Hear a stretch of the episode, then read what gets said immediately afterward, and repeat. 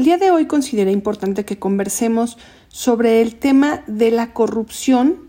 y su vínculo con la violación a los derechos humanos. Damos por hecho que son temas aislados muchas de las veces y la verdad es que están más vinculados de lo que nos damos cuenta. La corrupción y la violación de derechos humanos en realidad se relacionan de una manera muy compleja. Cuando un entorno que socava los fundamentos de justicia y equidad, pues como es el caso de las violaciones a derechos humanos, lo más probable es que el entramado de las instituciones que deben de velar por estos derechos esté impregnado o afectado por la corrupción.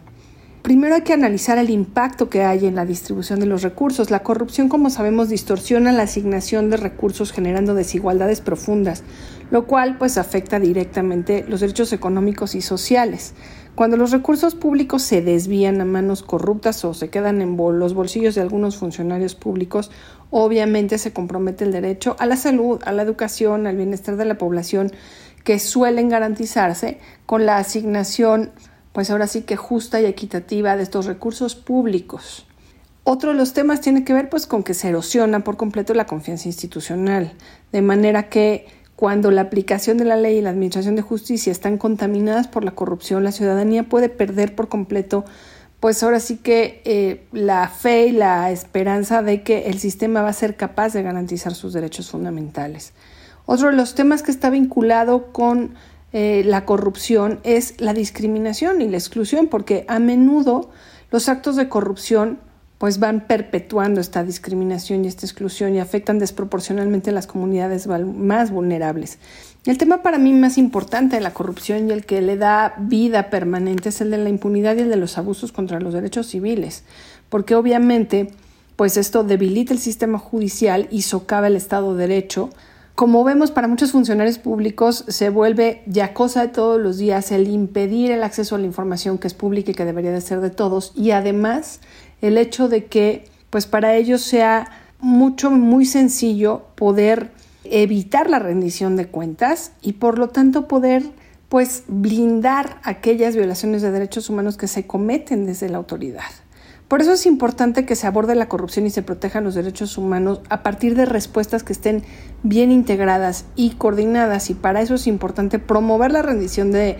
cuentas, el acceso a la información pública, pero además el ejercicio cotidiano de la ciudadanía. Y aquí es en donde quiero que se echen quien pueda un clavado el día de hoy a la guía que publicó la organización Impunidad Cero, que es una guía que realizó además en conjunto con Acción for Justice, ¿no? Acción por la Justicia, que es una red internacional de organizaciones de la sociedad civil y de asesores legales que justamente se dedican a la promoción y pues al uso del interés público del litigio, que como sabemos pues son estos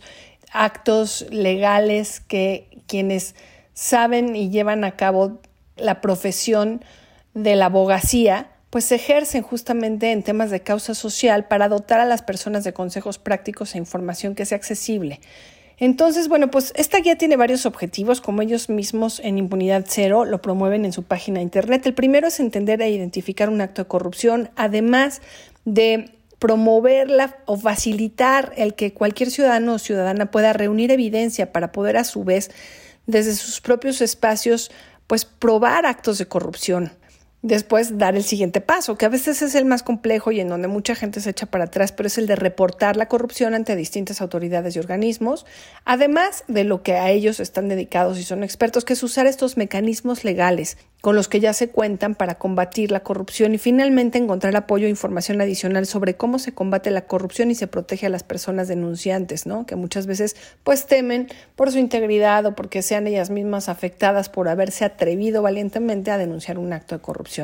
La guía se puede consultar en su página que es impunidadcero.org